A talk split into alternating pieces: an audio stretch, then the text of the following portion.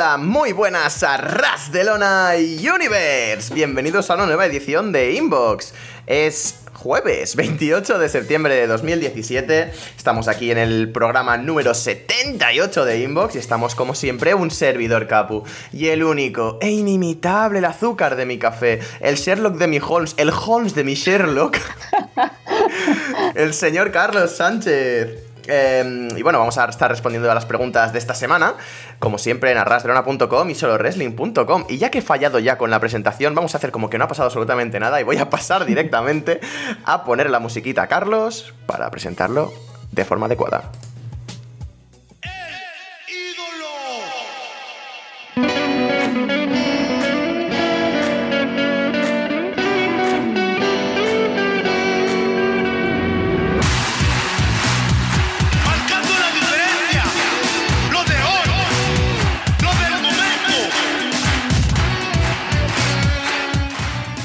Carlos, ¿qué tal? Pero bueno, qué melodiosa voz estoy escuchando por aquí, qué voz tan angelical, cómo se nota que hay algo nuevo en el ambiente que estoy escuchando, tan armonía, ese timbre, ese tono. ¿Qué tal, Capu? ¿Cómo estamos? Otro jueves, bueno, no, por primera vez en jueves estamos en Inbox con muchísimas ganas de comentar todo lo sucedido esta semana en el mundo del wrestling, que ya aviso, tenemos tela que cortar, tenemos muchísimo que analizar, comentar, criticar o adular en algún caso extrovertido sobre lo ocurrido en No Mercy, Raw, SmackDown, todo lo que ha pasado en, en Ring of Honor, en New Japan y como siempre un placer comentarlo con el Holmes de mi Sherlock, el Sherlock de mi Holmes, con, contigo Capu. Cada vez se me va más la, la olla con las presentaciones estas. Al final voy a acabar diciéndote alguna barbaridad. El condón de mi pene. o cualquier Mierda, eso cosa no de ese debería haberlo dicho. Ah, no pasa nada, yo esto luego lo censuro, que yo luego no, no voy a editarlo. y bueno, recordamos como siempre, como todas las semanas. Ah, bueno, sí que narices, no he hablado de mi Blue Yeti, tengo que hablar de mi Blue Yeti. Me lo he comprado para fardar, básicamente. Pues sí, eh, en los estudios centrales de Arras de Lona tenemos un nuevo micrófono y la verdad es que muy contento de él. Todavía me estoy adaptando. Si escucháis cosas raras o algún problemilla en edición, en esta edición, es porque no me ha dado tiempo a configurarlo muy bien, pero para futuras ya estará sin ningún tipo de problema y espero que vamos, que se escuche bastante mejor mi voz que, que lo mío me ha costado y he pasado de un micro de 10 euros a uno de 100, así que espero que se escuche bien. Se cambia, se cambia, la verdad es que se cambia mucho. Bueno, pues ahora sí que vamos a recordaros que el programa lo hacéis vosotros. Inbox es el programa de los oyentes de Arras de Lona. Y para, para hacerlo vosotros, obviamente, pues vais a tener que enviarnos preguntitas al programa. Podéis hacerlo desde arrasdelona.com, desde la sección de preguntas. Las enviáis directamente en la pestaña de Inbox para nosotros, o podéis enviarla para Walter y para Guin, tanto en la pestaña de Lucha Libre como en Puro Talk. Y nada más, vamos a pasar a la primera preguntita del, del programa de hoy. Y como creo que el nivel está muy alto ya, porque está muy alto el nivel, vamos a empezar con la, la primera pregunta. Para ponernos un poquito en situación, para ponernos en- a tono. La pregunta es de Alexa Bliss. Ahí va. Desde la casa de Carlos. Oh, ¿pero qué hace, ¿pero qué hace aquí? Se acaba de girar Carlos en su casa para ver si efectivamente está Alexa por ahí. Juro que lo he hecho. Y nos comenta aquí Carlitos, te espero en la cama. Ven rápido. Eh, bueno, chicos, y hasta aquí Arras de Lona de hoy. Ha sido un placer. Nos vemos. Recordad que el programa hacéis vosotros, podéis enviar preguntas. y así, esa es la primera pregunta de hoy. ¿Qué te parece, Carlos? Ese es el nivel. Mm, me parece muy ofensivo, triste y de mala persona enviarme esto porque me he girado. Y no. En mi cama está la mochila, una camisa y un peluche de Luigi. Por lo que ninguna de esas cosas es Alexa Bliss y me pone muy triste. Habrá simplemente que de momento aguantar con lo que se tiene, que es el que se le va a hacer. No siempre se puede tener a Alexa Bliss en la cama. Estoy más contento con lo que tengo que con Alexa Bliss, ¿eh? En momento romántico. Uy, he, he silenciado el micrófono, no estoy habituado, lo siento. Digo que aquí has ganado puntos, que si la susodicha lo escucha, yo creo que vamos. eh, bueno, me ahorro el comentario. Vamos a pasar a la, primera, a la siguiente pregunta antes de que se nos vaya la olla completamente. Estamos a 5 minutos del programa, tampoco es cuestión de dilatar mucho más esto. la pregunta viene de el típico chaval de 40 años, viejo joven pero guay, con camisetas de Star Wars y Juegos de Tronos. Creo que es el- mi nuevo personaje favorito de Inbox. La procedencia es en casa de sus padres, pero no por inmaduro, sino porque le gusta la libertad que ofrece una casa sin hipoteca. Sí, sí.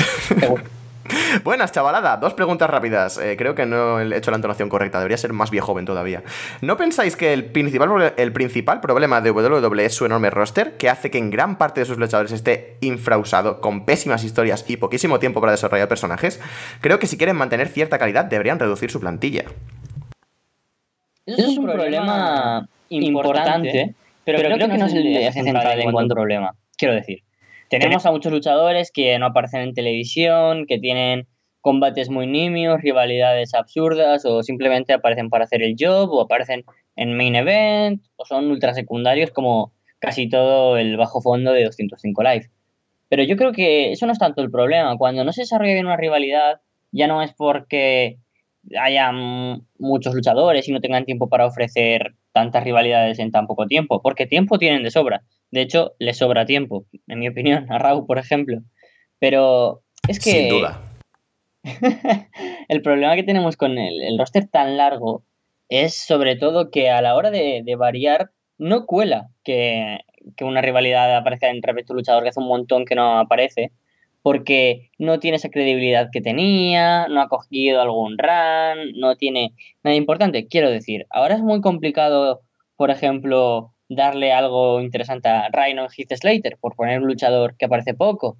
Es muy difícil ir cogiéndose a eso porque no salen en televisión y claro, ya se quedan en nada y es muy difícil crear interés a la gente. O lo que pasó con The Ascension, lo que por suerte no ha pasado con Ty Dillinger, pero por ejemplo con Sami Zayn es un luchador que aparece de vez en cuando y no tiene una historia fija desde quién sabe cuándo. No recuerdo ningún match en pay-per-view de Sami Zayn individual después de una storyline. De verdad, no recuerdo ninguno. Y eso es lo, lo malo, que si no se trabaja con los luchadores a tiempo, luego esos se van a quedar en un bajo roster que, se quedará muy mal. Y la clave para mí debe- debería ser variar un poco en cuanto a rivalidades y luchadores.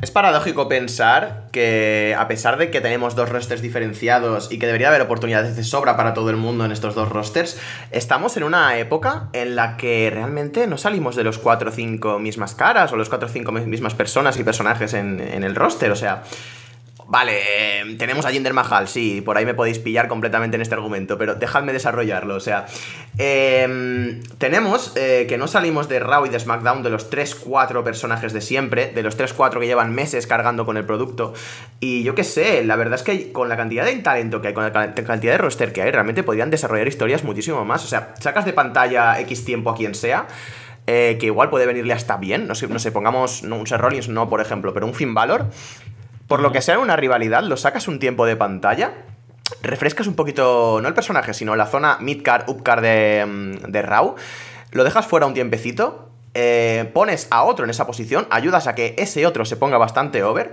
y Finn Balor cuando vuelva va a ser súper vitoriado y además creas a otro tío en esa zona para, para el upcard y el midcard, no sé. Es cuestión de, de cambiar un poco los focos de... mm, de mm, no sé cómo no sé, no sé cómo decir exacto los focos de interés del público en personajes distintos. Y me parece que con la cantidad de talento que se, que se tiene se puede hacer perfectamente. O sea es algo que en series de televisión y cosas de este estilo es bastante frecuente de ver. En el wrestling no sé por qué o al menos en el wrestling actual en el producto actual de WWE no se ve tantísimo. Y creo que es algo bastante útil para refrescar un poquito todo. Y no sé la verdad es que sí que es curioso. Yo creo que el, el problema no es tanto el roster como el fichar por fichar Creo que el roster es muy grande, es muy bueno y me parece que puede que sea uno de los rosters con más talento que yo recuerde dentro de WWE. Pero el criterio en cuanto a fichajes, que básicamente es, "Eh, este tío lo está haciendo bien en las indies, vamos a contratarle. Sin motivo ninguno, sin motivo aparente, sin que tenga un hueco que llenar, eso es lo que a mí me toca las narices del roster actual de WWE.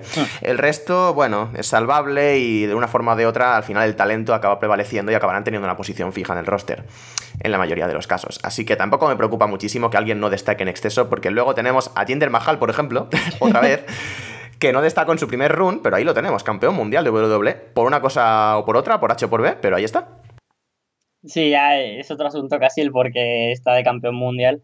Pero es muy interesante eso que dices porque, aunque tengan uno de los mejores rosters, si no los refrescas, por ejemplo, en Juego de Tronos, por poner un ejemplo así un poco más. mm, eh, un producto también audiovisual, pero que no sea como el wrestling, que también es mitad deporte.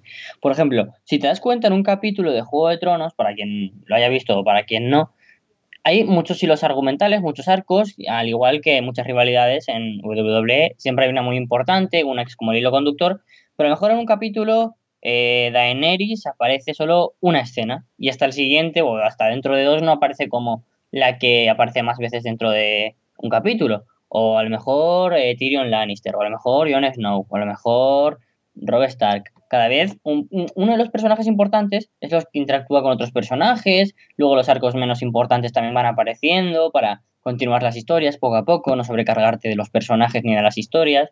Y eso, en gran parte, llevado al wrestling, lo ha hecho muy bien Lucha Underground. Aunque ahora casi nadie sigue a Lucha Underground, yo creo que hemos sido muchísimos los que ese parón de mitad de temporada nos ha venido horrible y no sabíamos ni por dónde iban ya. Y de hecho es que es su última lucha 3 y no lo sabía. Pues eso, la verdad es que lo ha hecho muy bien. O sea, pe- pe- perdón que te interrumpa, ¿es última lucha 3 ya? Esta semana ha habido la primera parte ya. Madre de Dios, o sea, me quedé en el primer programa. Lo siento, ya puedes continuar. Es que lo que sí que hicieron bien, y ahora siguen haciéndolo bien, aunque no, no tengo muy claro. Habría que hacer una investigación profunda que llevara meses el, el bajón de Lucha Underground. Pero lo que sí que hacía muy bien era alterar bastante eh, quién era el luchador importante. A lo mejor Angélico Son of Havoc y Belis contra tres tontos eran el main event y lucía muy bien como main event porque era la historia que se habían currado para ese programa. Y al día siguiente ya no aparecían, ni al siguiente ni al siguiente, y volvían otra semana más tarde y seguían siendo el más importante. Pero es que por medio tenías a Puma, luego en otro capítulo a Rey Misterio y a, y a quien sea, ¿sabes? A otro Pentagón, luego a Fénix, luego a Mil Muertes. Claro, se hizo interesante que cada semana saliera alguien importante, pero no salieran todos, porque así refrescabas y también te podías currar a los Killshot, a Marty de Moz Martínez, te podías a Sexy Star, a The Mac, y así era interesante cómo cu- cuidaban al roster en esa empresa y que espero que continúe. Ya veremos si me podré reenganchar en algún momento. Y creo que WWE ahí podrían tener un objetivo sobre el cual basar el talento. Sí, yo creo que el modelo de lucha underground, como bien has dicho, es bastante bueno para todo esto y creo que es un ejemplo. Deberían mirarse en ese espejo y desde luego la forma esta de verlo más como una serie, yo creo que al principio enganchó muchísimo porque realmente todo el roster era interesante y todo el roster tenía su participación y su Sí, sí. importancia. O sea, creo que es algo que llevado a altas esferas, llevado a sitios como WWE, podría ser muy interesante. Y en el pasado se hacía algo no tan exagerado, pero sí, yo, yo al menos notaba que a los midcard y gente de este estilo se les daba más importancia. Igual era mi percepción en el punto de que no estaba tan metido en esto, pero me daba esa sensación siempre. O sea, para mí los cruceros en SmackDown cuando empecé a verlo era la, cosa más chula del mundo y tenían un trato genial. Luego veremos que la realidad es distinta, pero bueno. Vamos a pasar a la segunda pregunta de el típico chaval de 40 años, sabéis el nombre perfectamente. Eh, después de ver los dos segmentos en que se cruzan Braun, Braun y Neville, y ya que ambos necesitan desconectar de sus recientes buqueos, ¿veis posible un tag monstruo entre hombres y el Oh. rey? Siempre me han parecido muy entretenidos los tags con luchadores muy distintos, como Rey Mysterio y Batista o Big Show y Jericho. Y ya me despido que mi madre me ha preparado la cenita. Eh, a- a- quitando la despedida que ha sido espectacular, eh, ya rectifico a este hombre como mi personaje favorito ahora mismo. Eh, yo, poca broma, había pensado en esta posibilidad. Siendo que Neville está en esta situación ahora un poquito extraña y Braun Strowman está un poco en tierra de nadie después de retar al título, yo sí que los veo como tag team. Y lo siento por adelantarme, pero es que lo vi, es, es que los vi a los dos juntos. ¿El próximo pay-per-view de Raw es por alguna casualidad Survivor Series? El próximo, no sé decirte. O sea, estamos en octubre, no sé.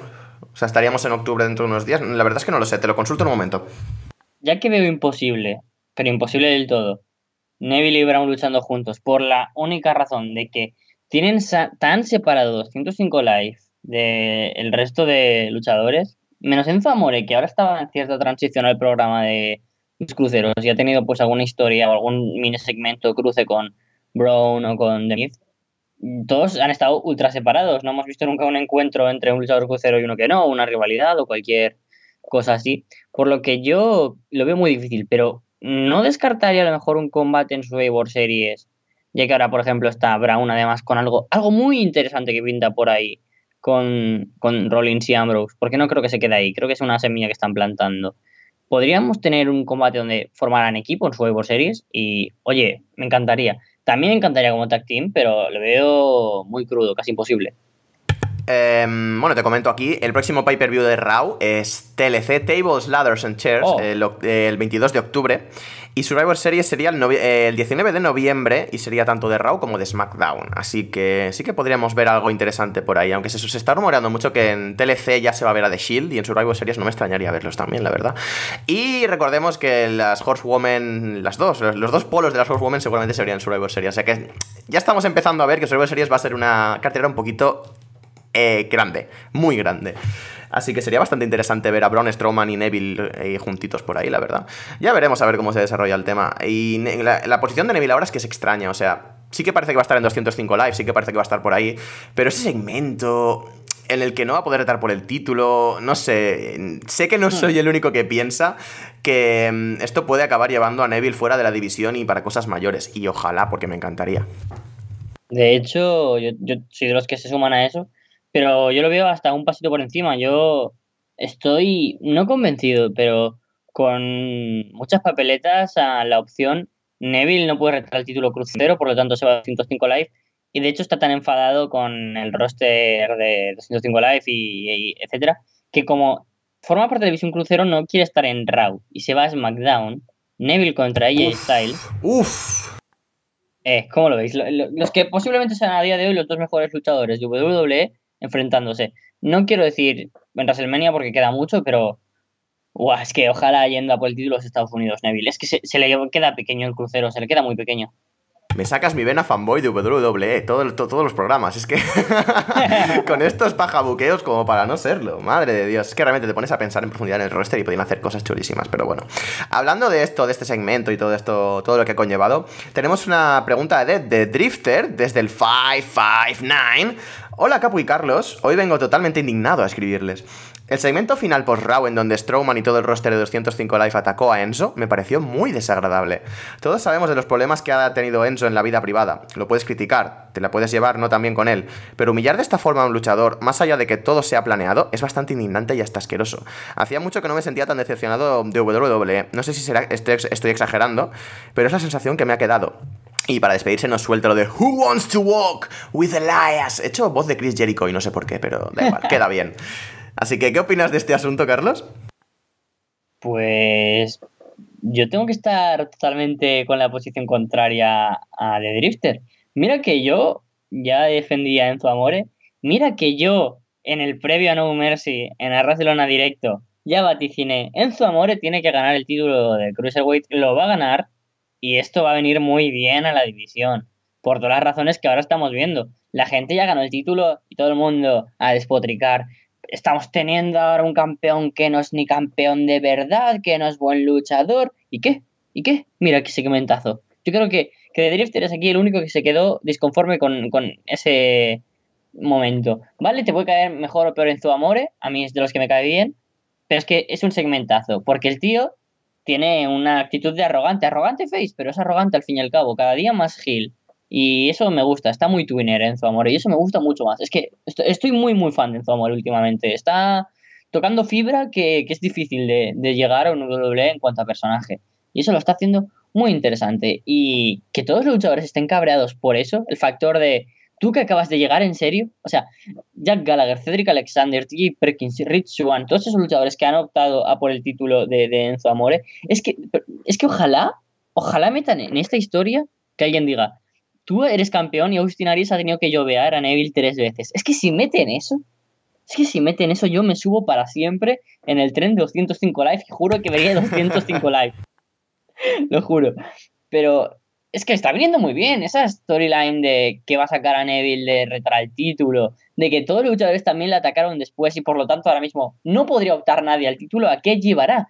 Me gusta mucho la idea, ya que Enzo Amore no se puede sacar mucho partido in ring y la verdad es que fue el peor combate de todo No Mercy, el combate entre Neville y Enzo Amore, que por lo menos tengan una idea buena de historia, algo que haga cambiar el sentido. Esto me recordó mucho de Nexus. Yo estoy muy conforme con este segmento y tengo muchas ganas de que llegue Raw, de que llegue 205 Live para ver cómo continúa. De hecho, este segmento eh, también se estaba diciendo que era como un doble turn, eh, un turn face de Neville y un turn heel de, de Enzo Amore. Lo veo, lo veo un poco así, lo que pasa es que Enzo tiene demasiada reacción, reacción face entre la gente más casual. Y de momento a creo que le va a costar un poquito el dar el paso a Hill por completo. Y Neville es buenísimo, porque es buenísimo este personaje, vamos, le viene como anillo al dedo. Y mira que yo lo critiqué en su etapa de NXT bastante, porque me pareció un, heel- un heel súper plano, pero es que se ha destapado como un, persona un tío genial. Ha clavado a este personaje a la perfección. Y em, la verdad es que no sé, o sea, no sé por dónde iba a ir, no, no sé por dónde iba a ir, me he perdido un poco.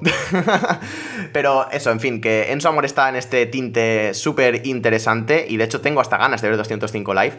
Estaba eh, leyendo comentarios de un amigo mío hace tiempo que decía que los guionistas de 205 Live estaban creando los personajes muy poco a poco, muy a fuego lento, estaban haciendo todo bastante bien. Yo como no sigo el programa no lo sé, pero la verdad es que me ha entrado mucha curiosidad por ver 205 Live y a que esté más desahogado un poquito con el, car con el cargo de trabajo de la universidad todo esto, sí que quiero empezar a ver 205 Live porque me parece que en su amore, a pesar de todo, le ha dado interés a la división, un interés que la verdad es que en mí carecía bastante. Y tiene cojones que diga esto y tiene cojones que justifique que le den un título y una victoria tan trascendental a un tío como Enzo Amore. Pero es que el tío en el micro lo está haciendo bien. Y el tío, eh, a mí la verdad es que me está generando bastante interés. Tengo ganas de ver quién le quita el título de una vez porque no soporto verle con el título. Y el jugar con eso, yo creo que WWE lo está haciendo muy bien.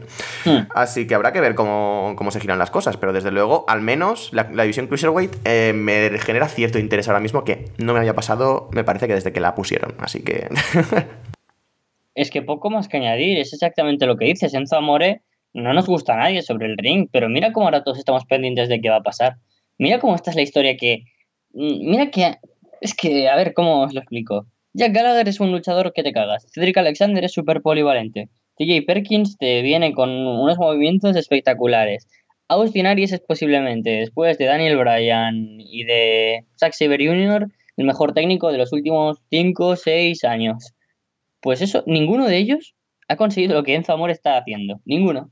Pero además de lejos. Yo no quería ver 205 Live y si antes lo veía era porque vosotros, mis queridos fans, mis oyentes, pues me estabais escuchando en Florida Vice y tocaba escucharlo y tocaba ver 205 Live. No por otra razón lo veía, pero ahora que no lo sigo soy más feliz, pero es que ahora quiero seguirlo. Quiero seguir sabiendo qué es lo que pasa. Y más después de este último 205, en el que eh, Enzo Amore empieza a atacar cruelmente a Neville, como una especie de revancha por lo que pasó. Estoy muy, muy, muy contento con el reinado que va a empezar Enzo Amore, por la rabia que nos da, y porque yo, al fin y al cabo, soy feliz viendo cómo genera rabia a ti, Capulla, y a los demás. Creo que también es un poco lo que quieren conseguir, así que de momento lo están haciendo muy bien. Em, vamos a cambiar un poquito de tercio aquí y vamos a hablar un poquito del pasado. Eh, voy a pasar de decir el nombre del oyente porque la verdad es que se ha pasado un poquito. Solo voy a decir que viene desde el infierno y nos comenta, eh, nos hace la pregunta, ¿qué hubiese pasado si luchadores como Eddie Guerrero y nuestro psicópata favorito, eh, obviamente se refiere a Chris Benoit, Ah, vale, vale. hubies- hubiesen seguido con vida? Me parece interesante, la verdad. Uf, pues un debate de estos que. Uf, que mm, cuesta tragarlos así de primeras, ¿eh? Es difícil de digerir porque son cosas que no te planteas. La muerte es una de estas cosas, eh, básicamente la única que no podemos omitir de ninguna manera. Y, o sea, lo, he leído hoy en. Estoy leyendo un libro de Eric Fromm y decía una frase que, que me ha llamado mucho la atención y es: Lo único que podemos vivir es el presente porque es lo único que, que somos conscientes de ellos. Del futuro, del pasado, ya no podemos ser conscientes porque ya lo hemos vivido. Y del futuro, lo único que vamos a hacer conscientes es que te vas a morir. Entonces, cuando hablamos de futuro, de alguien que ya está muerto, y cómo habría sido de manera distópica, uh, a mí me come mucho la cabeza. Ya, ya lo estáis viendo, que solo con plantearlo ya me empiezo a, a rayar mucho, ¿no? Que se dice. Pero yo creo que Chris Benoit tenía todo para ser eh, campeón, muy campeón y Eddie Guerrero lo mismo, si no hubiera pasado la que para mí ha sido la razón de su psicotropía en el sentido de que ninguno estaba especialmente bien de la cabeza, porque también murió China y para mí es entre otras personas y para mí es que creo que las drogas a ellos les, les jodieron muchísimo, les fastidiaron básicamente todo lo que hacían para seguir más fuertes, todo lo que se pinchaban básicamente y era legal antes, no era sin duda algo positivo para sus cuerpos y Chris Benoit ya bajó muchísimo el nivel, de campeón mundial a campeón de Estados Unidos a luchador de CW. Eddie Guerrero, pese a ser un tipo muy importante, creo que tenía una vida, pese a ser muy cristiano y ser una persona muy, de alguna manera, que no era tan en su amore, por decirlo de alguna manera, mm, tampoco era una persona tan reservada. Yo creo que para los dos habrían tenido grandes planes si hubieran sido luchadores, a lo mejor más Chris Jericho y más Daniel Bryan, que lo que han sido Chris Benoit, o que fueron Chris Benoit y Eddie Guerrero. Pero creo que por talento no les faltaría y ahora mismo Chris Benoit sería de estas leyendas. No creo que, supongo estaría retirado, como Shawn Michaels, Triple H, o semi-retirado, como puede estarlo Chris Jericho quizás. Pero habríamos tenido grandes combates históricos seguramente, como eh, Chris Benoit contra Daniel Bryan, Chris Benoit contra CM Punk, contra, quizás yendo a, ahora algo muy futuro, contra el propio Austin Aries, contra Neville, o quizás incluso Eddie Guerrero habría tenido combates contra el propio Neville, contra Kalisto. Contra Bryan, cualquiera de los dos. Sí, es que contra Bryan cualquiera en el mundo. Entonces, no sé, yo creo que es un poco fantasear. Todos nunca sabríamos qué habría pasado. Igual los dos habrían acabado en Global Force Wrestling. Tenía... ¿Quién sabe? Nu- Nunca sabes lo que depara el wrestling y el futuro todo es muy incierto y más en un futuro que es totalmente imaginario. Me encanta jugar un poquito con los tiempos, con los altibajos, ¿sabes? O sea, con el altibajos de sentimientos y todo esto. O sea, esto es un bajón completamente después de hablar de la Cruiserweight Division. Pero... mm, es que es eso, es un debate bastante extenso y podría- podríamos estar aquí horas, que es una cosa de las que hablamos en el 2.0 de Inbox de cerrar de temporada de hace unos meses. Que es que eh, nos mandáis preguntas así y nos- realmente estaríamos tres horas hablando del tema, pero es que no podemos, Totalmente. así que voy a intentar resumir un poquito mi, mi perspectiva sobre esto. Empecemos porque sin la muerte de Chris Benoit, eh, el tema de las contusiones en WWE no se hubiera atajado. Yo creo que la muerte de Chris Benoit se puede decir muchas cosas, pero comportó para WWE que se tuviera más control sobre este tipo de, de- cuestiones y tuviera más control sobre las lesiones eh, craneales de los luchadores. Creo que en cierta forma la muerte de Chris Benoit hizo bien al wrestling en este sentido.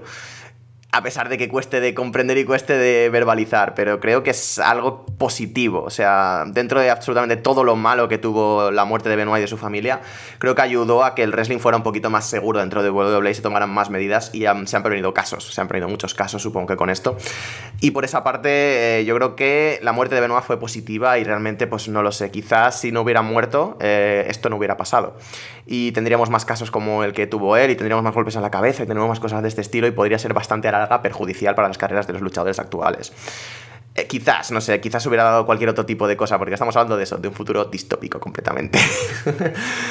Pero ya de por sí, mirando la parte de Eddie Guerrero, Eddie Guerrero murió en un momento muy dulce de su carrera, por desgracia, y podía haber llegado a ser campeón bastantes veces más, podría haber sido una, de las caras importantes de WWE, y podría haber dado muchísimo más de sí. O sea, estaban muy interesados en Eddie Guerrero, estaban muy interesados en él como marca, en él como luchador y en él como alguien importante en la zona alta de la cartelera.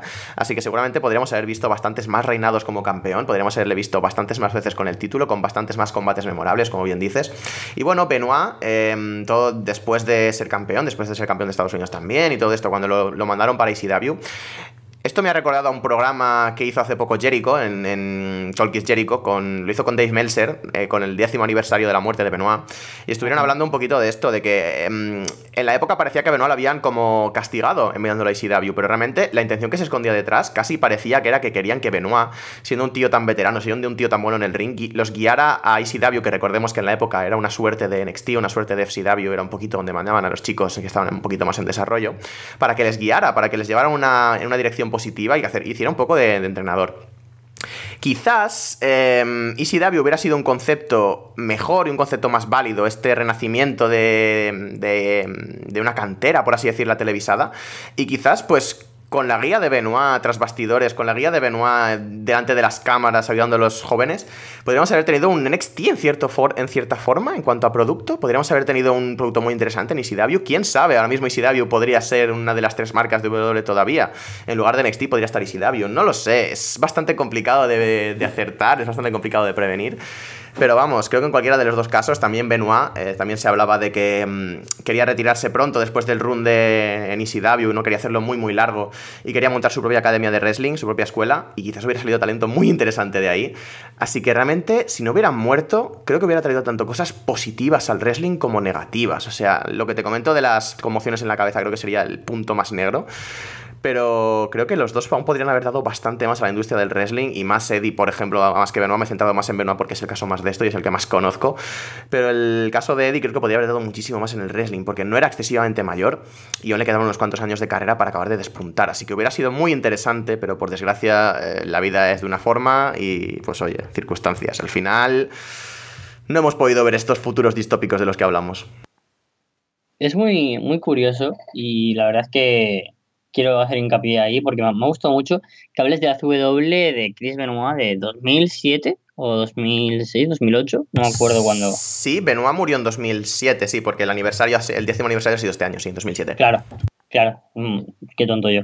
Pues en 2007 eh, CW tenía un roster interesante, ¿eh? tenía a Bobby Lashley, tenía a, aparte, o sea, aparte de que estaban aún Rob Van Sabu, Sandman, Tommy Dreamer, Taz, bueno, Ujú. Taz ya estaba de comentarista, pero quiero decir, ya está- aún estaban todos los CW Classics.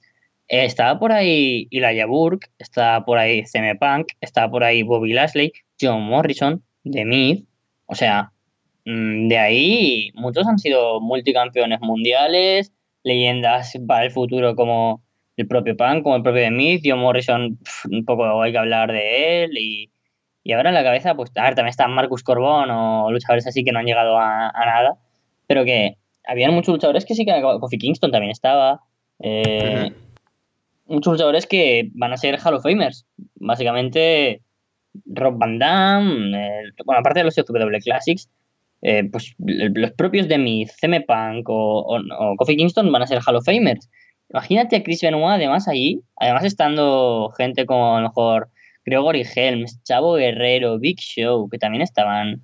Hostia, se habría creado un concepto distinto y habríamos tenido a lo mejor una batalla entre luchadores classics contra, contra jóvenes. Recuerdo un CW Originals contra The New Breed, el, equipo entre Elijah Burke, Kevin Thorne, Marcus Corbón y, y, Matt Striker, que, que lucharon y fue un elimination match que, oye, estuvo bastante curioso. Recuerdo ese combate de CWTV. Y sí, sería interesante qué hubiera pasado si Chris Benoit hubiera seguido allí, aunque, bueno, ya, ya nunca lo sabremos. Sí, la verdad, estas preguntas me gustan bastante porque pueden haber comportado muchas cosas, estas acciones tanto de Benoit como de Eddie Guerrero, estas desgracias. Pero bueno, no vamos a, a dilatarlo muchísimo más porque, como digo, podemos estar aquí tres horas y vamos a pasar a la siguiente pregunta. Nos la manda toda una celebridad, nos la manda Bruce Wayne desde Gotham City. Oh my god. Nos dice, hola Carlos y Capu, Eh, es la primera vez que os escribo a Inbox, con la fibra óptica me llega el wifi a la última planta de la mansión, pero os llevo escuchando bastante. Mi pregunta es la siguiente, ¿no creéis que el Ballet Club rozó el ridículo cuando fueron al pabellón donde se rodaba Raw? Quiero decir, Cody, creado por WWE y futuro campeón de NXT, o, o poca broma con el Oh tema, ha parecido olvidar muy rápido de dónde viene y los Bucks para no necesitar a la WWE siempre por, eh, por H o por B están intentando llamar su atención. Muchas gracias y Mm. adiós, que han encendido la bat señal y ya ni la siesta respetan. Uf, es muy buena ¿eh? esta pregunta. Porque hay dos perspectivas que, que chocan dentro de mi cabeza y es... Tienes razón, Bruce Wayne, en esto. con- Me da mucha gracia decir esta frase. Tienes razón, Bruce Wayne, con, con la- con la pregunta que, que nos lanza. Pero es que también es verdad que pueden hacerlo porque saben que son están por encima, que ahora mismo tienen una repercusión que es por encima de WWE y además con diferencia. O sea, lo que genera un tweet de, por ejemplo, de Young Bucks en- es mucho mejor que, o sea, llega mucha más gente, le siguen muchos más seguidores que Seth Rollins, AJ Styles o cualquiera de los luchadores importantes de WWE. Y si lo hacen es porque pueden y porque les sobra. Y porque son unos pícaros y porque son unos sinvergüenzas, al fin y al cabo, y eso es lo que mola, ¿no? Cómo se aprovechan, cómo han adoptado las cosas que, que ellos mismos utilizan. No creo que rocen el ridículo, ni mucho menos, pero sí que creo que a veces, mm, si tan alejados están WWE, ¿por qué no la dejan en paz? Quiero decir, es como, mira, somos los mejores, somos los mejores, pero somos los mejores y te lo repetimos todo el rato porque igual sí que necesitamos un poco que nos escuchéis.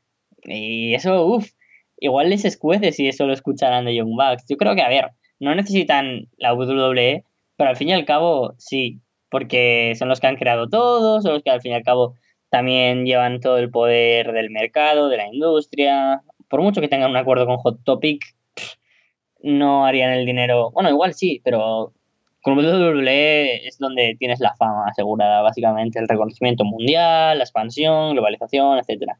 Entonces, tengo esas dos ideas de que pueden hacerlo porque pueden, básicamente, y mm, sí, en cierto modo lo hacen para que escueza, pero quizás lo hacen porque saben que así pueden captarse algo más para, para ellos de mano de WWE. Es una buena estrategia al fin y al cabo.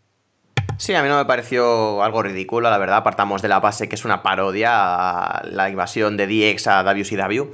Es una parodia de ello porque básicamente Ballet Club es como una parodia de muchas cosas a la vez, ¿no? Con su estilo propio y todo esto, pero es una parodia de, estos stables tan longevos y tan grandes, tan importantes en la historia del wrestling. Pongamos DX, pongamos... Em, eh, joder, no me sale. NWO, como no me salía NWO así de repente. Pongamos The Click detrás de, la, detrás de las cámaras. O sea, son un poco la parodia de todo esto.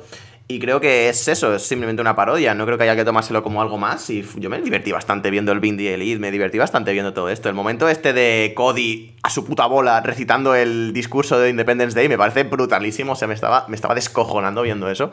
Y no sé, me parece que son unos tíos muy entretenidos, son muy divertidos. Pero llega un punto en el que tensan demasiado la cuerda.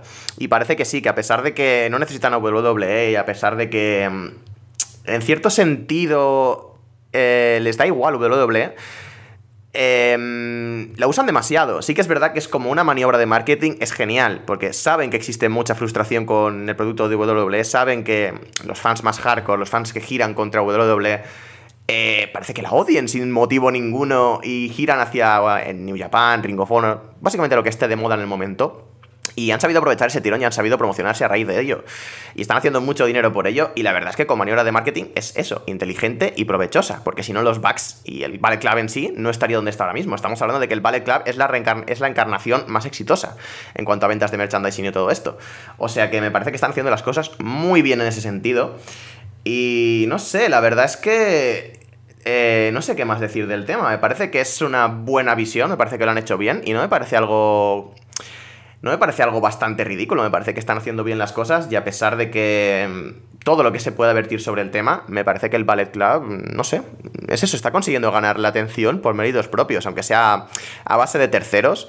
DX mismo también ganó bastante cuando se metió con lo de WCW y todo esto. O sea, esto de ser tan edgy, esto de ser tan eh, valiente de cara a las cámaras, la verdad es que en cuanto a promoción, en cuanto a wrestling, siempre ha funcionado bastante bien. Así que los números hablan por sí solo en este sentido.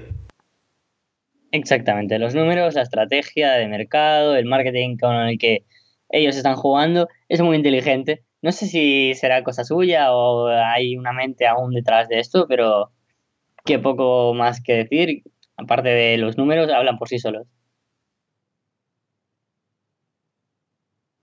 Vamos a pasar a la siguiente pregunta de uno de nuestros oyentes habituales de Yo soy Tingili Borten desde México. Buenas, buenas, Capu y Carlos, jefes, por siempre reivenistas líderes del Capu Rider Club, donde eh, el, azúcar del café es nuestro orgullo mismo. Dicho esto, paso a dejar mis preguntas de esta semana. Quería que me nombraran directamente quién es Sean y quién es Marty en la pareja de Rollins y Dean Ambrose. O sea, vamos a pasar de la fórmula de la semana pasada en la que Marty era el bueno y vamos a ir a lo que pasa en realidad. O sea, Sean es el bueno, Marty es el malo. ¿Quién es, el, quién es Sean y quién es Marty? ¿Dean Ambrose o Seth Rollins? ¿Cómo que lo que pasa en la realidad? A mí no me... Aquí siempre de Marty y Janetti, que madre mía, qué señor. ojo, con la última noticia que ha salido de Marty Janetti también, pero bueno, eso es otro tema. O sea, Woody Allen, hola. madre mía, se le, va cada vez más a este señor. Se le va mucho. Eh, yo es que no puedo quedarme con alguien que no sea Seth Rollins. Mira que Ambrose ha mejorado últimamente. Pero es que Rollins, es que no, no puedo ser objetivo, no puedo, no puedo. Es que no, no puedo. Rollins es muy bueno, Rollins es genial. Rollins es polivalente, es una máquina. Puede que a veces estanque, pero da igual, sigue teniendo la carisma para hacer humor, para ser serio, para ser odiado, para ser querido, para luchar bien contra Cesaro y Sheamus, para luchar bien contra Primo y Épico, para luchar contra quien le dé la gana. Es el arquetipo perfecto para una nueva era WWE. Ya nos hemos quedado lejos de tipos grandes como Hulk Hogan, nos hemos quedado de arrogantes como The Rock y Stone Cold, de amigables como John Cena. Creo que una era de Reigns, bueno, yo lo veo como una era escondida de Rollins, al fin y al cabo. Creo que la carisma es lo que manda a día de hoy y Reigns tiene mucha. estando en silencio. Y eso está muy bien. Y por eso Reigns está vendiendo tanto, aparte de que está metido con calzador, pero hacen falta Rollins y Ambrose. Hacen falta que Ambrose sea un tipo súper ácido y Rollins sepa a veces aflojarle y a veces apretarle. Y creo que por eso Rollins es perfecto, pero casi perfecto para WWE, si no es perfecto del todo, en serio. Estos combates, especialmente el último contra No Mercy, ya me han dejado loquísimo como pareja. Parecen brutales como luchan los dos, tienen mucha química. Y además con Cesaro y no hay pareja que tampoco tenga química contra ellos, son geniales. Pero yo es que me tengo que quedar como Shawn Michaels, Seth Rollins y Dean Ambrose, sintiéndolo mucho, es Martillanetti. Pues yo te voy a llevar la contraria. Yo con esto siempre he tenido una opinión bastante polémica. O sea, siempre he sido muy hater de Seth Rollins, la verdad. Lo he dicho siempre, me parece que es un tío que es bastante mediocre, que simplemente cuando se separó de Shield era lo mejor de una peor situación. Necesitaban a alguien ahí arriba, necesitaban refrescar un poquito. Y Seth Rollins con la con todo el momentum que ganó tras la separación de Shield era el que necesitaba más allá de los tres para llegar al estrellato, en mi opinión. Y lo construyeron muy bien, hizo un muy buen run como heel, y la verdad es que me llegó a gustar en momentos pero no me acaba de llamar la atención, no me acaba de generar todo este hype que se genera a su alrededor, no me lo creo como un luchador top excesivo. excesivo.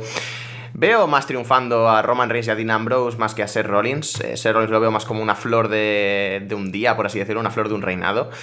Y no sé, me parece que es un tío apto para estar en una posición alta de la cartelera, pero no para estar en un main event, no para estar como alguien fijo por ahí arriba. Y sí, sé que es polémico, sé que es todo lo que quieras, pero no lo sé. Siempre me ha parecido desde sus tiempos en Ring of Honor que sí, que el chico en el ring es bueno, pero nunca me ha parecido tan bueno como lo que dicen de él, nunca me ha acabado de conectar. Y bueno, eh, la verdad es que como pareja con Ambrose hacen una, tiene una química espectacular, como dices, me encantan como pareja de Shield, me encantaban como, como stable. Y desde luego, cuando tiene a otro al lado de las características de Ambrose, o cuando Ambrose tiene a alguien de las características de Rollins al lado, mejoran muchísimo los dos. Veo a Ambrose mucho más centrado, mucho más eh, focused, que no me sale en, en español porque soy imbécil, concentrado. Centrado. Exacto. Em, y lo veo bastante mejor, así que le está viniendo muy bien este run a los dos. Rollins para salir un poco de este estado de intrascendencia en el que estaba y Ambrose para concentrarse del todo, para volver a una versión un poquito mejor. Así que espero que Rollins me acabe callando la boca del todo. Me la medio call- me he medio callado un par de veces, pero es lo que te digo, no me acaba de gustar del todo y no sé. Eh, Si tengo que decir, para mí Shawn Michaels es Dean Ambrose, que me parece un luchador mucho más completo es, mm, en todos los ámbitos, cuando está centrado y cuando está motivado, también tengo que decirlo, porque es un tío muy laxo con esto, es bastante vaguito en ocasiones, y lo sé, y es irregular. Mm. Y Rollins me lo tendría que poner como el Martillanetti. Eh, déjame continuar con, con un poco esta, eh, este debate, porque para una vez que los espectadores van a tenernos con opiniones distintas y en forma de debate puro y duro entre nosotros, quiero seguir con las opiniones disgregantes que la gente no considera así. Tú estás diciendo que consideras a Ambrose cuando no está vago el, el Shawn Michaels, y quiero decir, desde 2008, ¿tú cuándo has visto a Dean Ambrose que no esté vago? Sinceramente, o sea, Dean Ambrose, cada vez que él ha intentado dar un push, ha lucido peor en WWE que Dolph Ziggler. ¿Qué tipo más soporífero? Solo con AJ Styles y John Cena me ha parecido entretenido. Y porque son AJ Styles y son John Cena. Es que es imposible. Ya me puedes poner a Kenny del Spirit Squad y a KM de Impact Wrestling que me van a parecer interesantes contra, contra John Cena y AJ Styles. Pero es que Dean Ambrose es un tostón en WWE. Tenéis que dejar, la gente en general, no, no tú, Capu, que, bueno, te puedes incluir si quieres, si tú te sientes aludido. La gente tiene que estar pensando fuera ya de su mente, es John Moxley, mira qué bueno era en CZW, oh, mira qué personaje más oscuro, ¿eh? Cuando estaba en Florida Champions Wrestling. Es aburrido, es un soso, es un tío que pone la carita, siempre, ah, la carita, la carita, mira, soy muy malo, estoy muy loco, ¿eh? Mira, mira, mira cómo, cómo corro, mira, estoy, estoy, estoy loco, venga ya. No hay quien se crea Dean Ambrose en WWE.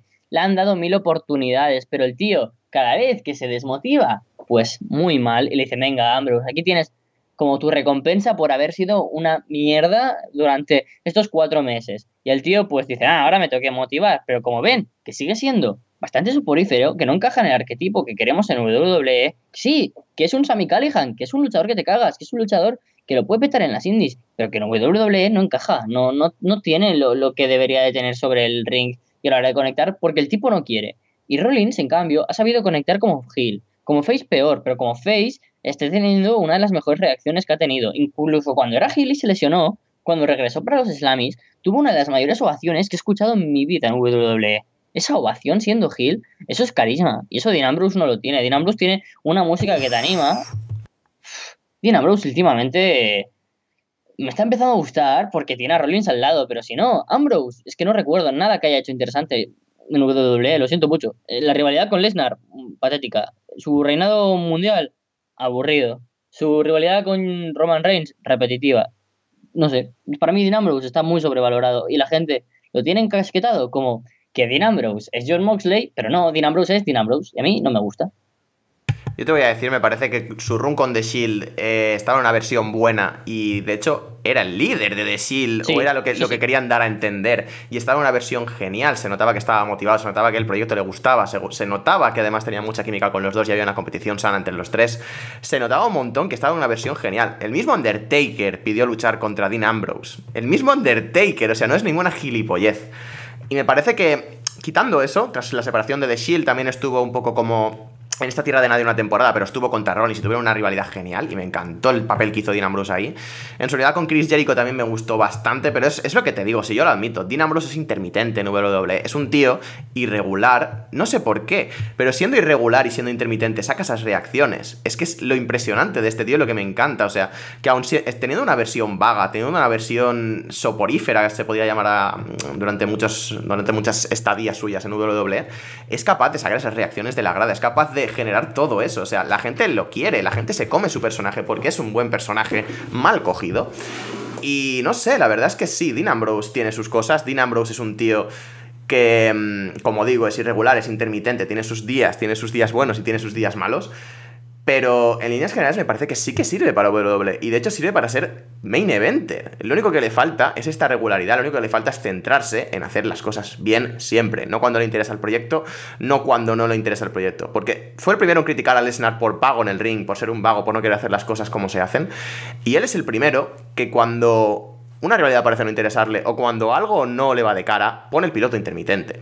Pero aún así, me sigue pareciendo simplemente porque le veo, le he visto y sí que se me, me- me cuesta quitar este chip de John Moxley. He visto lo mejor de él y me cuesta no pensar que puede hacerlo muchísimo mejor. Ya te digo que me gusta mucho Ambrose, pero soy muy crítico de Ambrose también y cuando no hace las cosas lo digo. Así que, a pesar de que sí, que tiene muchos momentos intermitentes y todo esto, sé de lo que es capaz y por eso lo apoyo tantísimo.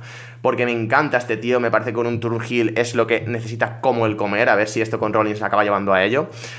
Y creo que con un turn heel, un giro de personaje un poquito más oscuro, un poquito más serio, podría mejorar muchísimo dentro de WWE. Así que habría que verlo.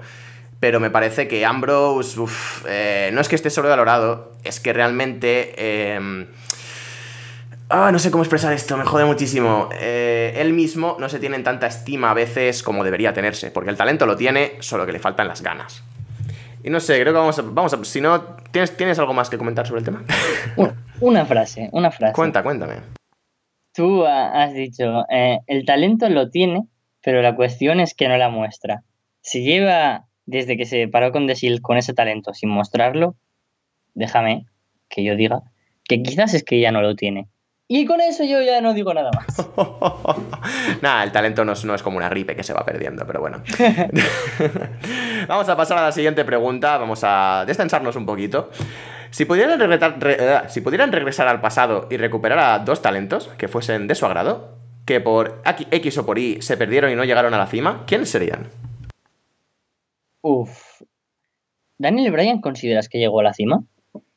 Eh, tuvo main event de WrestleMania en cierta forma, creo que no llegó a alcanzar todo su potencial dentro de WWE, pero sí, se podría decir que llegó a la cima. Mm, Entonces descartamos uno que habríamos dicho los dos, como es Desde luego. ya que eso es un factor que a nosotros nos gusta mucho, peculiarmente, los luchadores que siempre están en el bajo la, la baja zona de las carteleras y, y que los que habíamos esperado mucho, que siempre han sido como nuestras elecciones, creo que yo he de empezar hablando de Zack Ryder, por, por lo que me toca, ¿no? Por- Uf, de esto se ha hablado mucho últimamente con, con el tema de Enfamores, se ha hablado muchísimo de cómo ha pasado siempre por WWE esta especie de, no voy a decir la palabra John Cena, pero de trituradora de cada uno que se hace la fama por sí mismos, la WWE les baja los humos y les dice, aquí la mano es nuestra, tú por mucho que triunfes, tú no puedes triunfar más que la WWE, que es básicamente por lo que está enfeudada la WWE en cuanto a juicios, en una rivalidad de, de vida real con el Ballet Club y con The Young Bucks. Y Zack Ryder, sin duda. Zack Ryder lo tenía todo: carisma, talento en el ring que podía mejorar, era joven, conexión con el público, un personaje divertido. Yo creo que lo tenía casi todo. Pero llegó una storyline que le vino muy mal, que le bajó totalmente. O sea, una rivalidad que en la que a mí me gusta John Cena y es algo que, que siempre he dicho, pero esa rivalidad con John Cena era absurda. ¿Para qué tenías que poner a Zack Ryder de repente a que le pusiera los cuernos Eve Torres? John Cena, que, que- que tenía ahí sus cosas con la autoridad. Esa storyline muy absurda también con Kane. Luego eh, fue un patetismo ilustrado casi lo que hicieron con Zack Ryder y sin duda para mí es el gran talento desperdiciado en WWE. Y por otro lado, ya que aquí pues siempre hablamos de, de WWE y voy a irme quizás a, a TNA y voy a hablar pues por supuesto del que históricamente también ha sido básicamente pues mi segundo luchador favorito que siempre pues yo he sido de estos luchadores que lo he visto con mucho talento y es Sima Ion, también conocido como DJC y como mil nombres que ha tenido, DJ Sima Ion, Sima Sion, etcétera, etcétera, etcétera. Es posiblemente uno de los mejores luchadores que han habido eh, en los últimos mm, X años en el estilo de high flying, de los más innovadores, arriesgados y deslumbrantes, que no ha podido triunfar por estar en TNA y eso me va a joder eternamente. Empezó siendo un, un luchador interesante, luego cuando le pusieron el gimmick de DJ, le pusieron de manager de los Bromans. Luego sí que es verdad que ha tenido un par de reinados importantes dentro de la X Division, porque básicamente habían tres luchadores en la X Division y él era el mejor y sigue siendo el mejor, pase lo que pase. Bueno, estando Trevor Lee, estando Caleb Conley, me da igual. Simayon es el mejor luchador que hay en la X Division y si para la época en la que le vino como el, el pushdown para Simayon, si hubiera ido a lucha underground, por ejemplo, estoy convencido de que ahora sería más importante que Ricochet igual. Pero no, no tanto como Ricochet, pero Sima Ion en la época en la que habían muy pocos high flyers, no, no existían los Will Ospreay, no existían muchos luchadores que ahora no existía Phoenix, no existía Killshot, o sea, Shane Strickland, no existían un montón de luchadores angélico, eran muy muy poco conocidos. Habían tres o cuatro que destacaban y entre ellos estaba pues obviamente Ricochet, estaba Pac, que lo conoceréis quizás un poquito, se llama Neville también ahora, es, es bastante co- conocidete.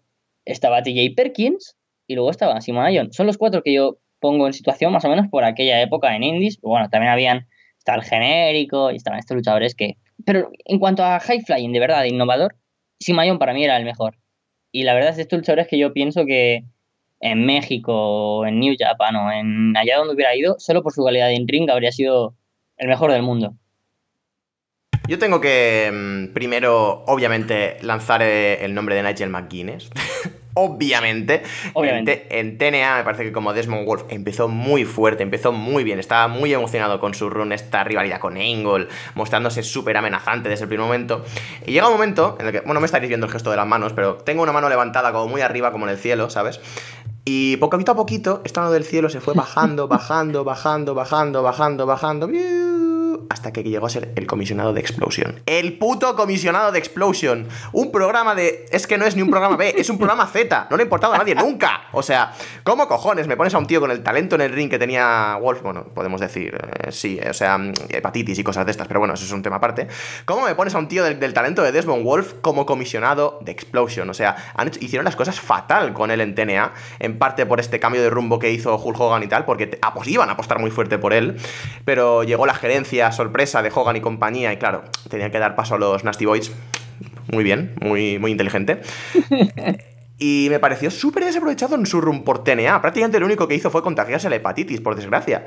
Y es un tío que lo tenía todo. Tenía el carisma, tenía el micrófono, tenía el in-ring espectacular. O sea, solo hay que ver dentro de TNA mismamente, dentro de Ring of Honor mil ejemplos más, pero en TNA el Six Sides of, of Steel contra Kurt Angle es una auténtica maravilla. Es un puto Combatazo. combatazo. Sí. Y me parece un tío que podía haber llegado a todo, a campeón mundial. Podía haber sido lo que le hubiera dado la gana en TNA. Podría haber definido TNA él mismo. Podría haber sido uno de estos sustitutos de lujo de gente como AJ Styles, gente como Samoa Joe. Podría haber sido esta siguiente generación de tío que viene de las indies a TNA a romperla.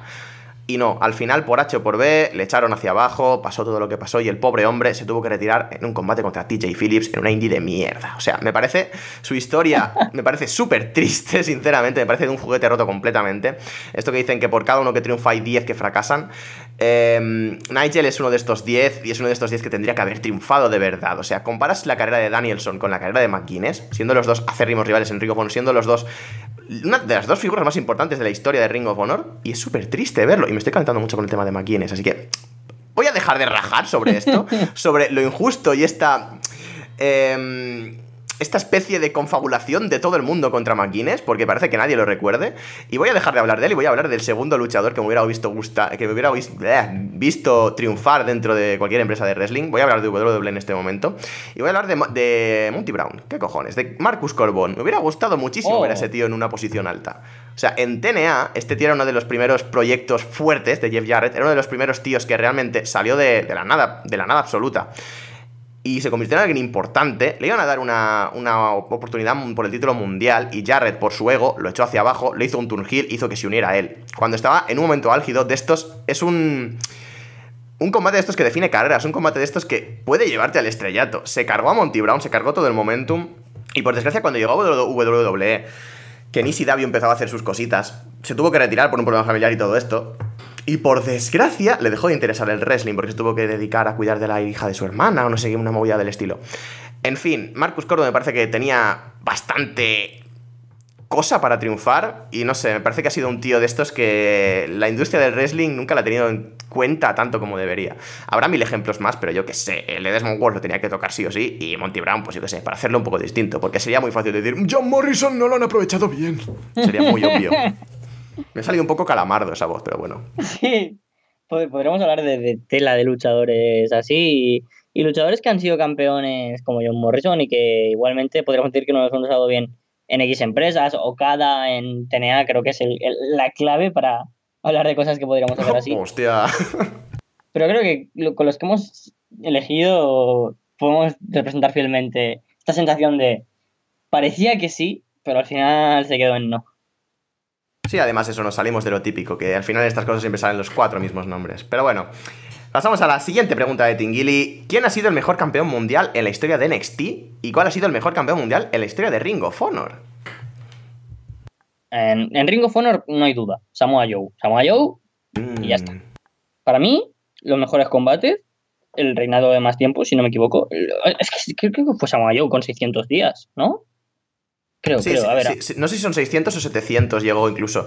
Y me parece que esto ya, no sé si me lo estoy inventando, me parece que también es el que tiene más defensas titulares, ¿puede ser? Es casi seguro. Me suena también mucho. Si quieres voy mirando en Wikipedia mientras tú vas argumentando. es que lo de Samoa Joe es que no hay contraargumentación. Igual sí, igual luego llega Alejandro Jiménez y me saca dos colores diciendo, no, es que Jimmy Nobel hizo muy buenos combates. Ahora mismo Alex está en su casa, pero ¿qué dices? ¿Qué dices? 645 días de reinado, por cierto.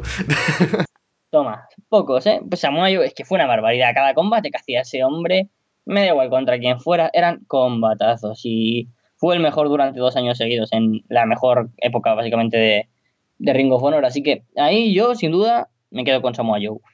Además es que esa época de Joe es que es maravillosa. Mirar todos sus DVDs o lo que encontréis porque es maravilloso. Y luego de NXT.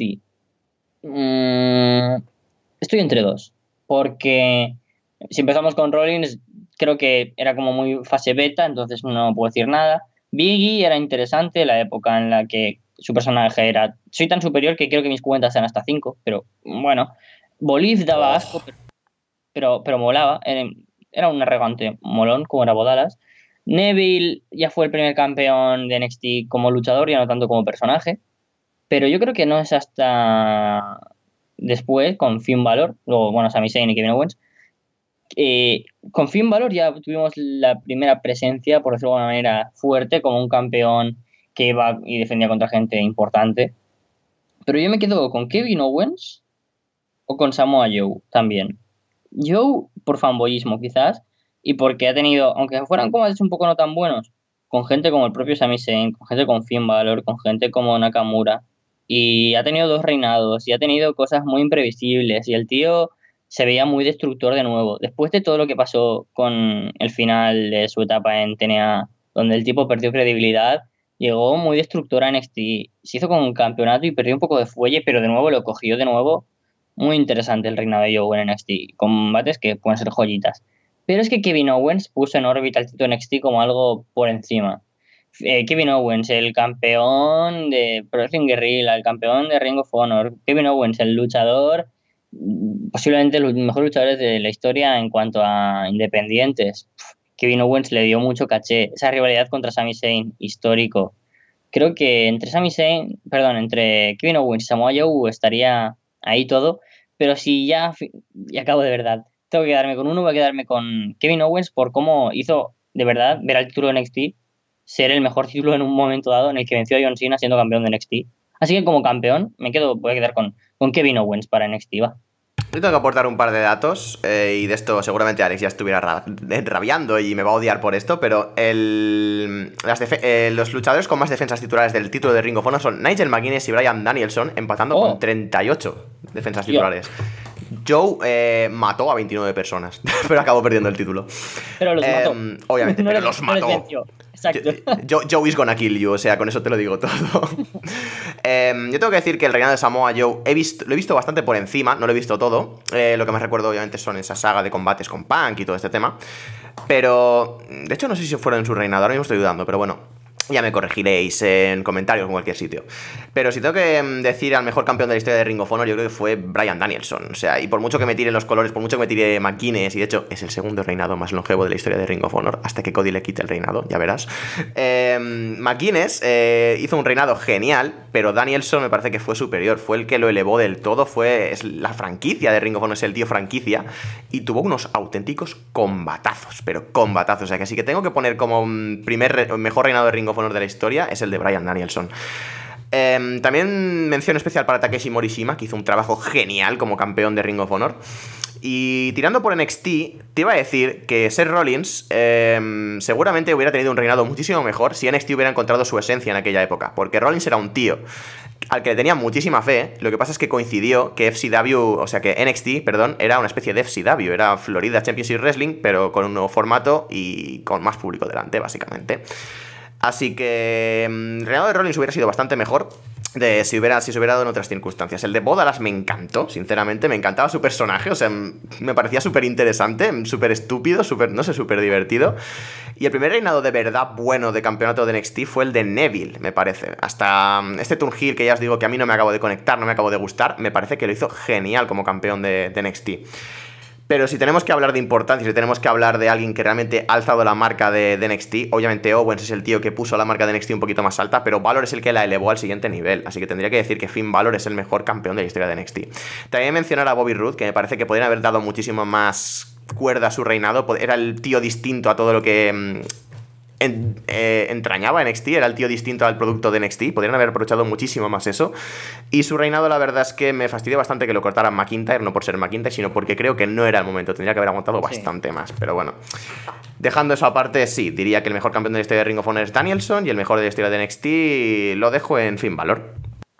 Yo voy a revocar mis palabras y voy a decirte que, que Samoa Joe es el mejor de la historia, no campeón solo de Ring of Honor, sino luchador por encima del propio Brian uh. Danielson. O sea, Brian Danielson puede que fuera el hombre que dio la marca por encima, ¿no? De, de, de Ring of Honor, con estos primeros combates contra CM Punk, combates recordados contra Homicide, combates eh, contra Nigel McGuinness, contra Chris Hero, contra un montón de grandísimos luchadores, contra Morishima, por supuesto, los más recordamos, pero es que... Contra, Kenta, sí, sí, mil y mil. Sí, pero contra Kenta Kobashi también tiene un combatazo. Pero, pero, pero un combatazo, Samoa Joe. Eh, que, fue el primer combate que vi además yo de Kenta, que dije, pero ¿qué es esto? ¿Qué maravilla es esta? Es que, es que, es, que no, no sé, fue para un especial en Estados Unidos que fue maravilloso. O sea, ese estilo de MMAs, que era predecesor de lo que luego serían gente como David Richards o Kyle O'Reilly, campeones mundiales de, de Samoa Joe, con su peso, con, con todo lo que hacía, era flipante. O sea, ese reinado es que tan largo, o sea, veintipico meses siendo campeón, Eso es lo que da alza a un cinturón, de verdad. Eso es lo que de verdad te hace ser el honor, ¿sabes? Esos combates contra Austin Aries, CM Punk, Kenta, contra Morishima, contra Daniels. Es que Samoa Joe estuvo por encima. Y de hecho voy a hacer algo que no te va a gustar, pero que te va a gustar a la vez. Para mí el mejor es Samoa Joe. Dani- Brian Danielson es el tercero y el segundo es Nigel McGuinness. Pero como Oh, co- históricamente, ¿eh? yo mm, la gente me dirá, "Ah, es que incluso igual Jay Briscoe tiene que estar por encima de Nigel o incluso CM Punk, porque CM Punk se consideró hay un tipo auto extraño o Steve Corino. Bueno, para mí el orden es primero Samoa Joe, segundo Nigel McGuinness, tercero Daniel Bryan, cuarto Jay Briscoe y quinto CM Punk. Interesante, desde luego, podría dar esto para mil horas más, desde luego, este debate. Pero vamos a pasar con el último oyente del programa ya, ya nos da el tiempo Oh, para más. Y ya, esto es- ya ves, se hace, se hace súper súper corto todo esto, pero bueno. Y va a ser, vamos a despedir el programa con Capu del futuro pasado, de vuelta al presente, cada vez lo lían más y ya no, no sé en qué línea temporal está, eh, tanto Capu como Carlos, del futuro, del pasado, en el presente, en donde sea. La- Multiversos de Batman. Mul- multiversos de, de inbox, completamente. Desde la casa de Alexa Bliss. eh, Hola yo del pasado y Carlos Sano y no divorciado del pasado. Estoy de Oh, oh. regreso desde mi máquina del tiempo para saludarlos y decir que sigo, mm, sigo siendo muy guapo, exitoso y esposo de la hija de mi suegro, con magnate Triple H. Me he casado con una Oh. chiquilla 12 años menor que yo. eh, Me da miedo esto. Sin más, sin más que decir... Que listo, impresionante. ¿eh? Sin más que decir, dejo mis preguntas que ya se las ha... Ya, ya sé las respuestas, pero me gustaría enviar mis cuestiones desde un aire acondicionado. Un aire acondicionado esta vez. Si los planes no cambian, que no lo harán, ¿qué creen que siga para Roman Reigns después de ya ganar Undertaker en WrestleMania? El paso de antorcha de John Cena y la inminente victoria sobre Lesnar. ¿Quién podría plantar cara y si habrá alguien con credibilidad para ello en los próximos años? Menos mal, Capu, que me has sacado por fin la pregunta de No Mercy. Menos mal que me has sacado el tema Roman Reigns. Hemos tardado, pero al final ha llegado No Mercy. Es que a la gente le ha dado igual No Mercy completamente. O sea, hay preguntas de todo estilo, menos de No Mercy. No jodas, yo que estaba esperando criticar to- todo. Yo, yo tenía ya preparado aquí en el papelito que hablar de Jason Jordan, que hablar de Alexa Bliss, que hablar de cada cosa. Y justo no sacan nada de No Mercy aparte de Enzo Amore, que era lo obvio. Pero, pero bueno, a ver. Tengo dos cosas muy importantes que decir. Y una es un bombazo. Y ya que es la última pregunta, ya que me puedo explayar, eh, quiero hablar de una cosa que me, me contra, me a contradecir muchísimo de algo que dije el sábado, pero es que por primera vez, amigo Capu, compañero, querido, hermano, pienso por primera vez después de este domingo que Undertaker no se ha retirado. ¡Oh! Ojo, ojo el gol en las gaunas. Ojo aquí. la, pu- la apuesta de Carlos. Madre, eh, argumentame esto, por favor. O yo me flipo mucho y me creo más papista que el Papa, o puede que WWE está haciendo la historia más currada de años. Y tengo la teoría de que Reigns venció a Undertaker y Reigns ha, venido, ha vencido a John Cena para que ambos puedan tener su último combate juntos diciendo, mira, tú has pasado tu antorcha, tú has pasado, yo he pasado la mía. ¿Por qué no es hora de que nos vayamos los dos? No quiero tu carrera, no qui- quiero tu racha, no quiero que tú te retires, no- quiero que tengamos los dos el último combate. No quiero que eh, vender esto como algo de verdad, de mira, tu racha contra mi carrera. Los dos tenemos que irnos ya, los dos hemos perdido contra Reigns. ¿Por qué no es el momento de dar el último combate, nuestro último esfuerzo, nuestro último sudor, nuestra última sangre, nuestros últimos movimientos juntos en WrestleMania? Fin, eso sería sería brillante. La historia de que como un Taker derrotado eh, le diga a Cena, no, ¿no viste que yo ya me fui? No, no, Reign- que Taker aparezca sin su traje de Undertaker, que aparezca vestido también con el traje de Undertaker, pero sin ese misticismo, que por fin salga fuera el kayfabe, que diga, yo ya estoy retirado, no sé qué haces tú que no te retiras, quiero que luchemos y que te retires, que, que te vayas ya, que estamos hartos de ti, ya tienes a Roman venciéndote, le has aplicado 50 finishers, que eso ya es otro punto, y Roman Reigns te ha ganado igualmente, con un spear. O sea, creo, quiero que ese sea el punto.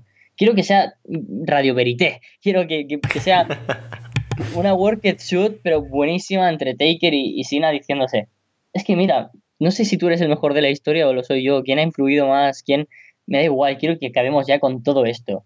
Que Roman es el futuro, que por eso nos ha ganado los dos, que nos ha destrozado, que no nos hemos retirado, que nos vamos a ir ahora. Y creo que esa es la historia que nos han querido contar. Que esto es algo que se va a trabajar con tiempo. Que lo de Taker no lo han mencionado por eso. Que Sina se ha ido, pero no se va a ir. Sina, no, todo, todo esto nos lo están vendiendo y nos lo estamos creyendo. Y nadie ha pensado en este factor, porque Taker está retirado, pero igual no. Y, y es que me jode muchísimo oírme decir que igual Taker no está reti- retirado, porque me costó, pero lo admití enseguida y dije, es que no va a volver. Pero es que igual ese momento es el que está sucediendo. Y Roman Reigns ha sido la excusa perfecta para crear dos cosas. Una, la mejor historia que se puede contar a nivel histórico ahora mismo, Cena contra Taker. Y dos, para tener al futuro bien preparado y como alguien que pudo vencer por última vez a Cena y a Taker. Esa es mi teoría. Creo que no puedo agregar muchísimo más a esto. La verdad es que sería una historia impresionante, una sacada de chorra en toda, en toda regla por parte de WWE. Habrá que ver si al final se atreven a dar este paso, pero desde luego, un combate de retiro John Cena contra Undertaker, el retiro de Undertaker más que el de John Cena, porque supongo que Cena aún tendrá un poco de. un poco de dinamita en ese tanque. Pero que, se, vaya Em, al, que se vaya al cine ya. Que se vaya a Hollywood de una vez, hombre, que está ahí muy a gustito él con sus cosas. No, la verdad claro. es que. Supongo que John Cena, mientras no tenga una cara de la empresa clara, WWE no se va a acabar de retirar.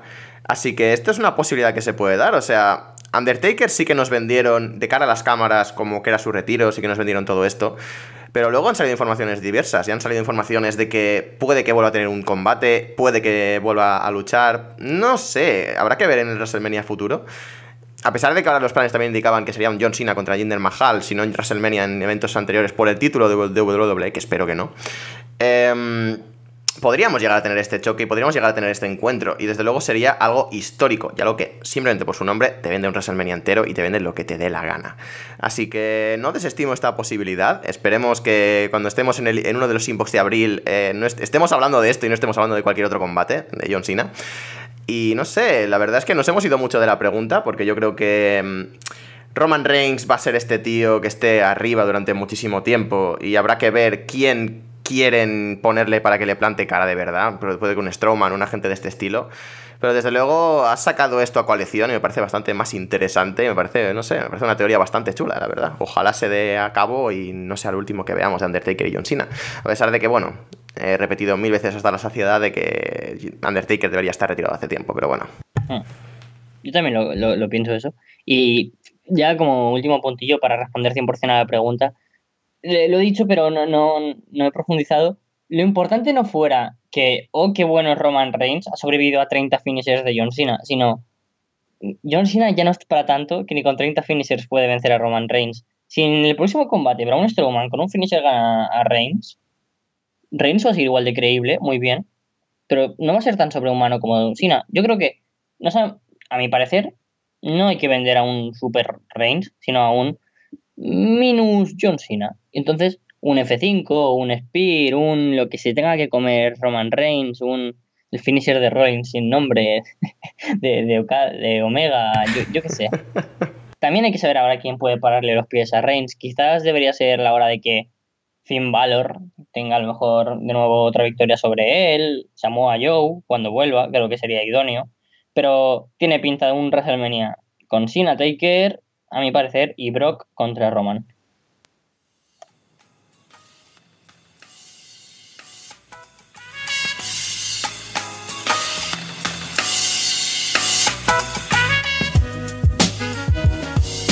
Y con esta reflexión tan interesante llegamos al final del programa de hoy. Nos hemos dejado muchísima gente fuera, nos hemos dejado muchísimas preguntas fuera. Lo sentimos mucho a gente como Pipi Estrada, Natalia, Luis, a Fausto Cancerbero, al desaparecido, al desaparecido, nos hemos dejado al desaparecido, a Jonathan Prieto, a Chris Jericho, a Lewis, a yo qué sé, Beatriz Pinzón Solano, a José Omega. Nos hemos dejado a un montón de gente fuera, incluso al mismo Albert Rivera. Os emplazamos a que enviéis más preguntas para la semana que viene. Sentimos mucho, pero sabéis que esto es bastante grande. Aquí hay muchísima gente que quiere preguntar muchísimas cosas y por desgracia no podemos contestarlo todo. Ya nos gustaría.